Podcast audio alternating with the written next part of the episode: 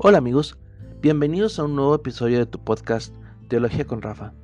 Este es el último episodio de la sección Teología de nuestro mini curso de Teología Sistemática. En esta última sección o último episodio de la sección de la Teología, veremos uno de los misterios más incomprensibles por nuestras limitaciones de nuestras mentes, más principalmente, y más asombrosos del cristianismo, la Trinidad. La palabra o el término Trinidad no está en la Biblia. Si en tu Biblia electrónica, de, tu app, de tu celular o de tu tablet, eh, buscas la palabra Trinidad, te, va a parecer que está sin resultados. Eh, aunque no se encuentra en la Biblia, sí está el concepto dentro de la Biblia. La primera persona que utilizó y al parecer lo acuñó el término Trinidad fue un padre de la iglesia del tercer siglo llamado Tertuliano, que vivió entre el año 160 y el año 255 de nuestra era, y fue definida como doctrina en el primer concilio de Nicea en el año 325. Como dije en el primer episodio de este podcast, una de las fuentes que tenemos los cristianos de tradición wesleyana para probar una doctrina es la tradición o la antigüedad cristiana Parte de lo que es la tradición, pues son los credos. Uno de los tantos credos es el credo niceno, que fue formulado durante los, de los concilios de Nicea y Constantinopla, en respuesta a, a la herejía de Arrio, quien puso en duda la divinidad de Cristo. El credo niceno dice así, Creo en un solo Dios, Padre Todopoderoso, Creador del cielo y de la tierra, de todo lo visible y lo invisible Creo en un solo Señor Jesucristo, Hijo único de Dios, nacido del Padre antes de todos los siglos. Dios de Dios, luz de luz, Dios verdadero de Dios verdadero, engendrado, no creado, de la misma naturaleza del Padre, por quien todo fue hecho, que por nosotros, los hombres, y por nuestra salvación bajo del cielo, y por obra del Espíritu Santo se encarnó de María, la Virgen, y se hizo hombre y por nuestra causa fue crucificado en tiempos de Ponce Pilato, padeció y fue sepultado, y resucitó al tercer día según las Escrituras, y subió al cielo, y está sentado a la derecha del Padre, y de nuevo vendrá con gloria para juzgar a vivos y muertos, y su reino no tendrá fin. Creo en el Espíritu Santo, Señor y dador de vida, que procede del Padre y del Hijo, que con el Padre y el Hijo recibe una misma adoración y gloria, y que habló por los profetas. Creo en la Iglesia, que es una, santa, universal y apostólica. Confieso que hay un solo bautismo para el perdón de los pecados. Espero la resurrección de los muertos y la vida del mundo futuro. Amén. El Shema Israel es una de las declaraciones de fe del judaísmo más importantes. Se encuentra en Deuteronomio 6.4 y dice, Oye Israel, Jehová nuestro Dios, Jehová uno es. El cristianismo es una de las tres religiones monoteístas del mundo, junto al judaísmo y el islamismo. Si es así, ¿cómo el cristianismo puede creer en que Dios es tres en uno? ¿Será que en realidad creen tres dioses? ¿O que estos aparentemente sean tres representaciones de un solo Dios?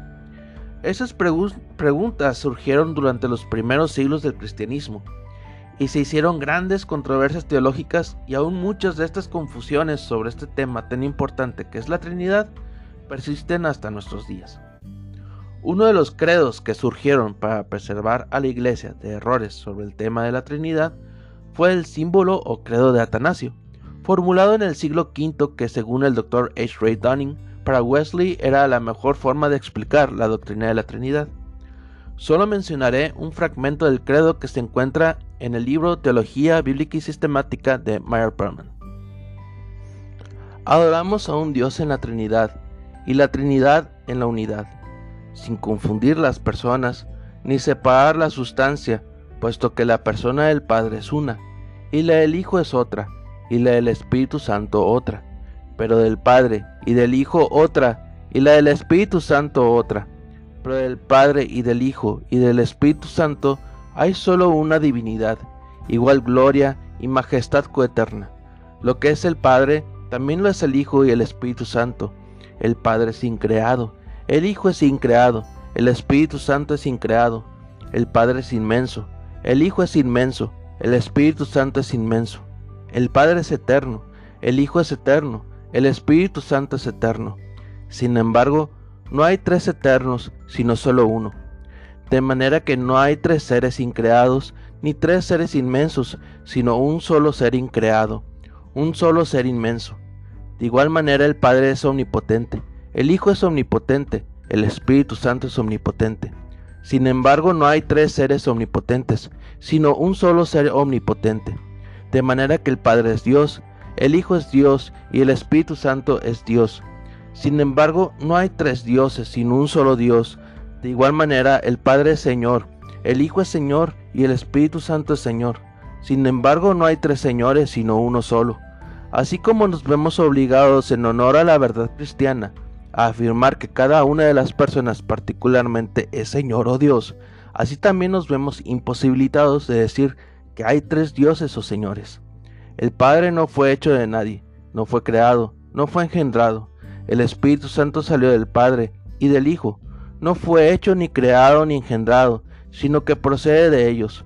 Por lo tanto hay un solo Padre, y no tres, un solo Hijo, y no tres, un solo Espíritu Santo, y no tres y en esa Trinidad no hay nada primero ni postrero, nada mayor o menor.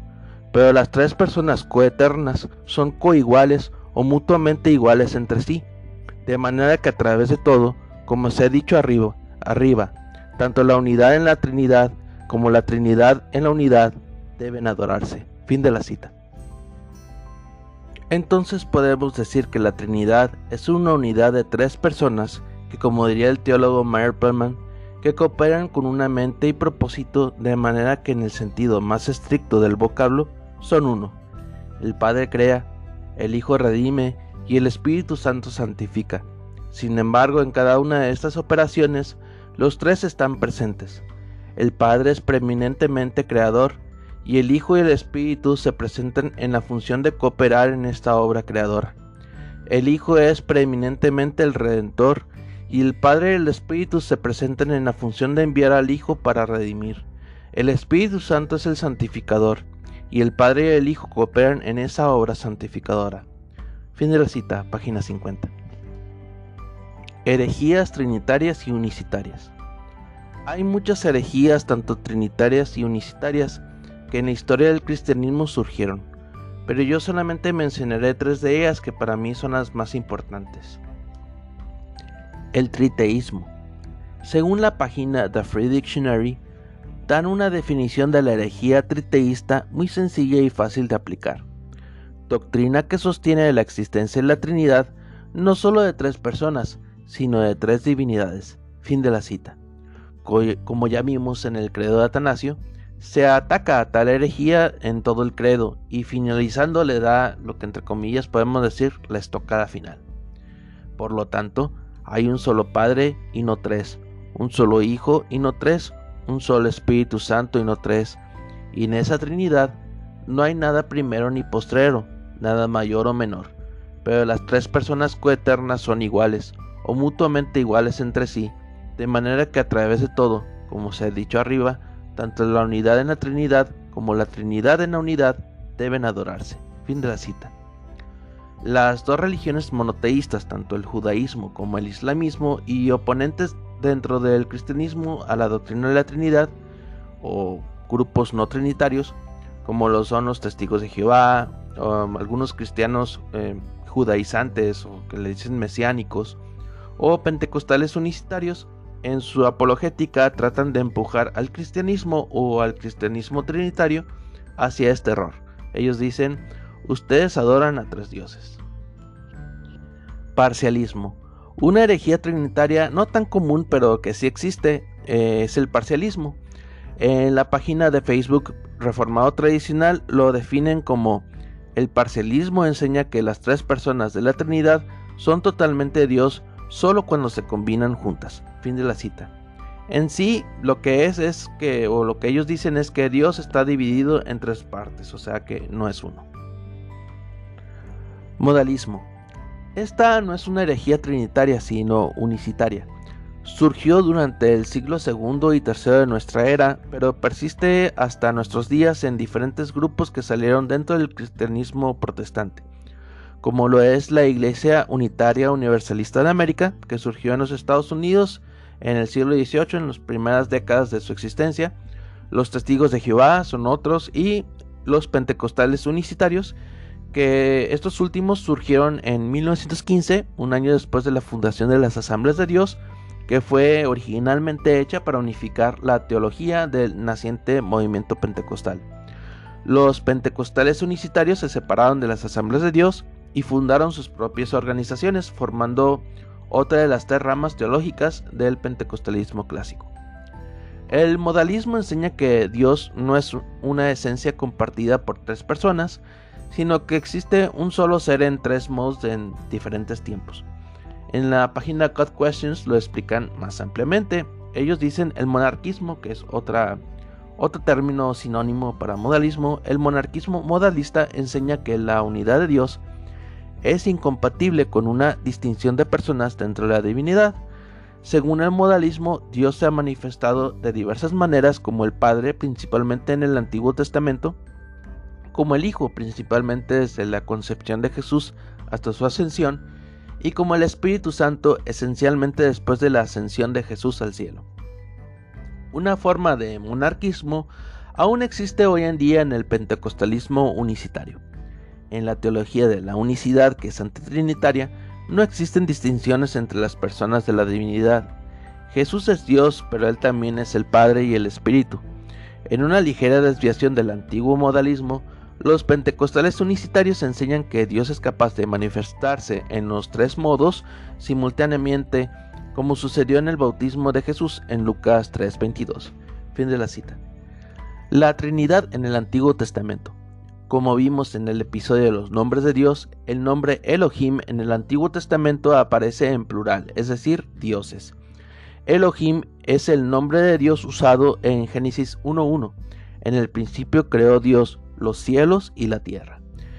O se puede leer como en el principio creó Elohim los cielos y la tierra. Podemos ver cómo Dios habló y dijo Elohim, y como el Espíritu de Dios se movía sobre las faz de las aguas. En el versículo 26, el versículo que trata sobre la creación del hombre, no dice haré, sino en plural, hagamos al hombre a nuestra imagen. Entre grupos de lo que yo llamo mesiánicos fake, que son cristianos latinoamericanos que no tienen ninguna conexión étnica con el judaísmo, eh, o, y ni, tampoco una conexión étnica con el pueblo judío, ellos tratan de asimilar elementos de la religión y cultura judía a su práctica religiosa cristiana evangélica. El sobrenombre fake es un sobrenombre inglés que significa falso, es porque si hay un movimiento legítimo mesiánico de judíos étnicos que han reconocido a Jesús o a Yeshua en hebreo como Mesías y siguen eh, con algunas de sus celebraciones judías, como la Pascua y las demás fiestas. La Pascua es prácticamente la fiesta de independencia de ellos. Que en el concilio de Jerusalén eh, no se les prohibieron, sino que las observaciones de solo guardarse de sangre, de ahogado y de fornicación eran para los cristianos gentiles. Esto lo pueden leer en Hechos 15 del 19 al 21. Bueno, esos mesiánicos fake tienen a Pablo como un falso apóstol, entre comillas, o un apóstol usurpador, según ellos. Dice que porque, naciendo gentil romano, no judío, basándose en supuestas visiones, entre comillas, y contradiciendo las escrituras a los verdaderos apóstoles y sobre todo a Jesús, se autoproclamó sin ningún tipo de vergüenza como el más grande apóstol, predicador y elegido por Jesús para llevar su teología personal y contradictoria a todo el mundo. Esto lo saqué de uno de sus blogs. Una de esas teologías personales, entre comillas, de Pablo para ellos es la doctrina de la Trinidad. Eh, Mario Perman, que por cierto él era de origen judío, defiende a Pablo de la acusación que como judío no creía en la unidad de Dios. En la página 52 de su libro dice, imaginémonos, perdón, imaginémonos a un devoto e iluminado hebreo meditando sobre el hecho de que Jehová es uno, y al mismo tiempo Elohim o dioses. es posible imaginarse que llegaría a la conclusión de que había una pluralidad de personas en un Dios. Pablo, el apóstol, jamás cesó de creer en la unidad de Dios, tal como se le había enseñado desde la infancia. 1 Timoteo 2.5, 1 Corintios 8.4. Más aún recalcó que no enseñaba otras cosas que aquellas que se encontraban en la ley y los profetas. Su Dios era el Dios de Abraham, Isaac y Jacob, no obstante lo cual predica con respecto a la deidad de Cristo, Filipenses 2.8, 1 Timoteo 3.16, y la personalidad del Espíritu Santo, Efesios 4.30. Y coloca a las tres personas juntas en la bendición apostólica. Esto lo podemos leer en 2 Corintios 13.14. La gracia del Señor Jesucristo, el amor de Dios y la comunión del Espíritu Santo sean con todos vosotros. Amén. Fin de la cita.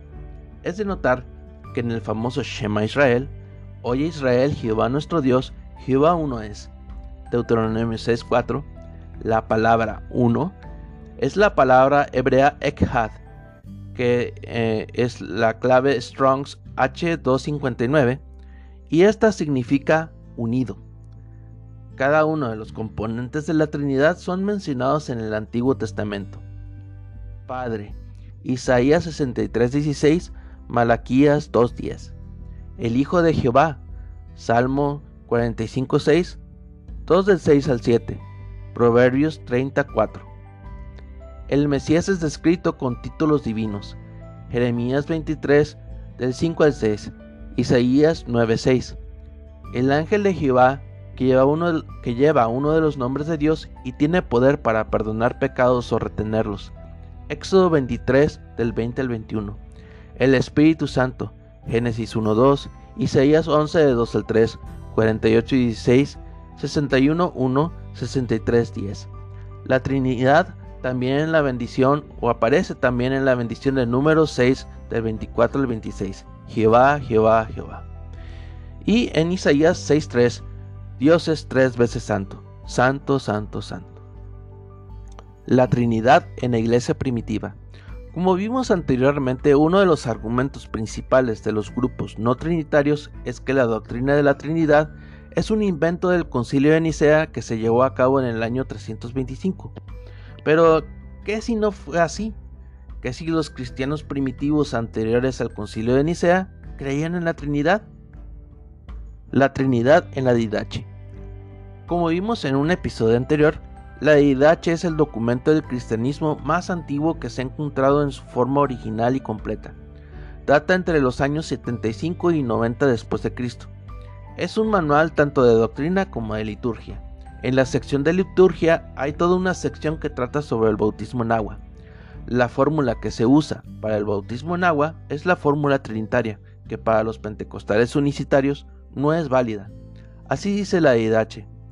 Con respecto al bautismo, bautizaréis de esta manera. Habiendo primero repetido todas estas cosas, os bautizaréis en el nombre del Padre, y del Hijo, y del Espíritu Santo en agua corriente. Lo mejor de los padres apostólicos, Alfonso Ropero, página 101, fin de la cita. La Trinidad en el martirio de Policarpo de Esmirna. Policarpo de Esmirna fue un discípulo del apóstol Juan y fue su sucesor a la muerte de este. Vivió entre los años 70 y 155 después de Cristo. Su martirio fue narrado en una carta de la iglesia de Esmirna a la comunidad de Filomeno, otro obispo del primer siglo. Dentro de sus últimas palabras está una bella doxología trinitaria. Policarpo dijo, A él, Jesucristo, sea la gloria con el Padre y el Espíritu Santo, por los siglos de los siglos. Amén. Fin de la cita. La Trinidad en la apología de Arístides de Atenas. Aristis de Atenas fue un filósofo griego del siglo II que se convirtió al cristianismo. Dejó una de las primeras obras de apologética cristiana defendiendo a la fe de los ataques del imperio romano. Esta obra es llamada Cuadreto y fue dirigida al emperador romano Adriano.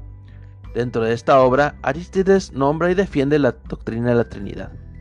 Él dice, Este tuvo doce discípulos, los cuales después de su ascensión a los cielos salieron a las provincias del imperio y enseñaron la grandeza de Cristo, al modo que uno de ellos recorrió nuestros mismos lugares predicando la doctrina de la verdad, pues conocen al Dios creador y artífice del universo en su Hijo unigénito y en el Espíritu Santo, y no adoran a ninguno otro Dios fuera de este.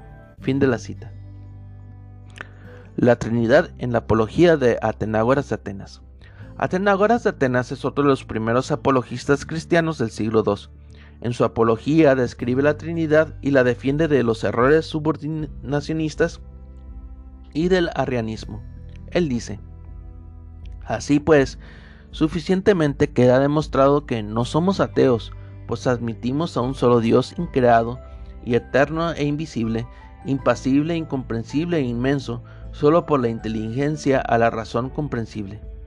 ¿Quién pues no se sorprenderá de oír llamar ateos a, quien, a quienes admiten a un Dios Padre y a un Dios Hijo y un Espíritu Santo, que muestran su potencia en la unidad y su distinción en el orden?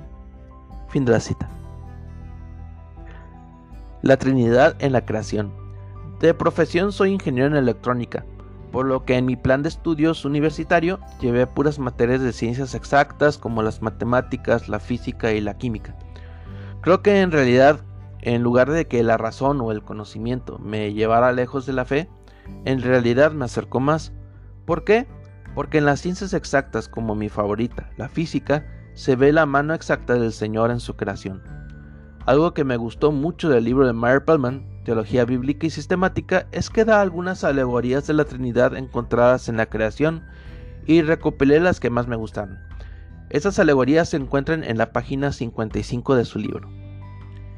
El agua es una, y sin embargo se le conoce en tres formas o estados, líquida, sólida y evaporada. La electricidad es una, y sin embargo produce movimiento, luz y calor. El sol es uno, y no obstante se manifiesta mediante la luz, el calor y el fuego. Cuando San Patricio evangelizaba a los irlandeses, les explicó la doctrina de la Trinidad mediante el trébol de tres hojas. Se ha señalado que todo haz de luz tiene tres rayos, el actínico o químico, el cual es invisible, el luminoso, el cual, el cual es visible, y el calorífico que produce calor y se siente, pero no se ve. Donde están estos tres, hay luz.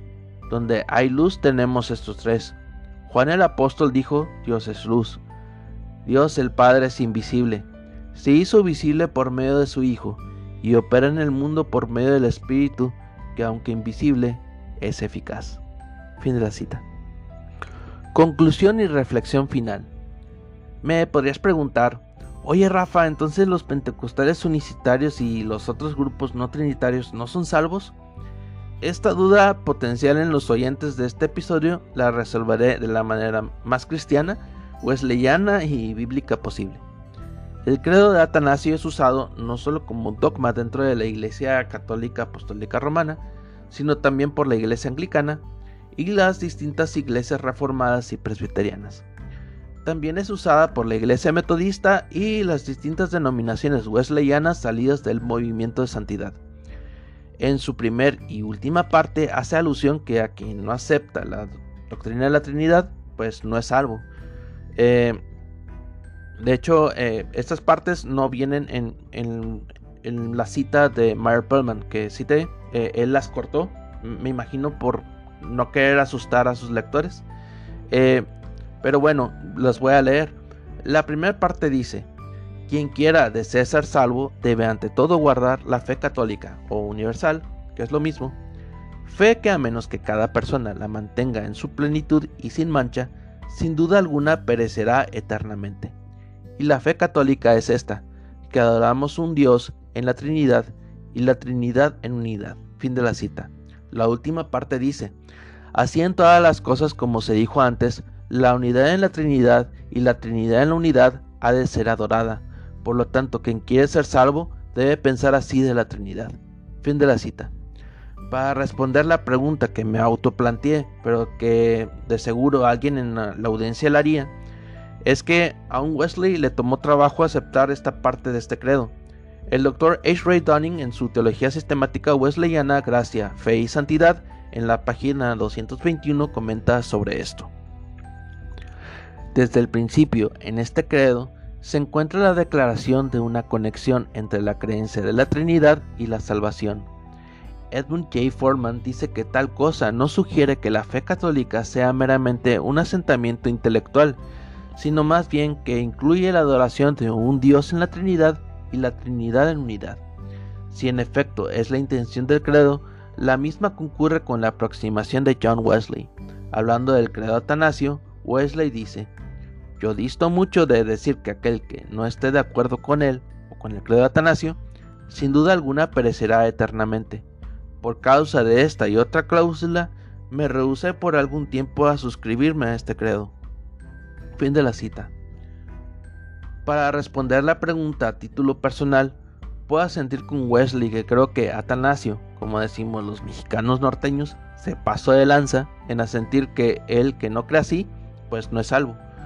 Puedo entender que en su celo de la verdad y de que no se repitieran las herejías trinitarias y unicitarias, haya escrito esta cláusula, pero debemos hacernos la siguiente pregunta.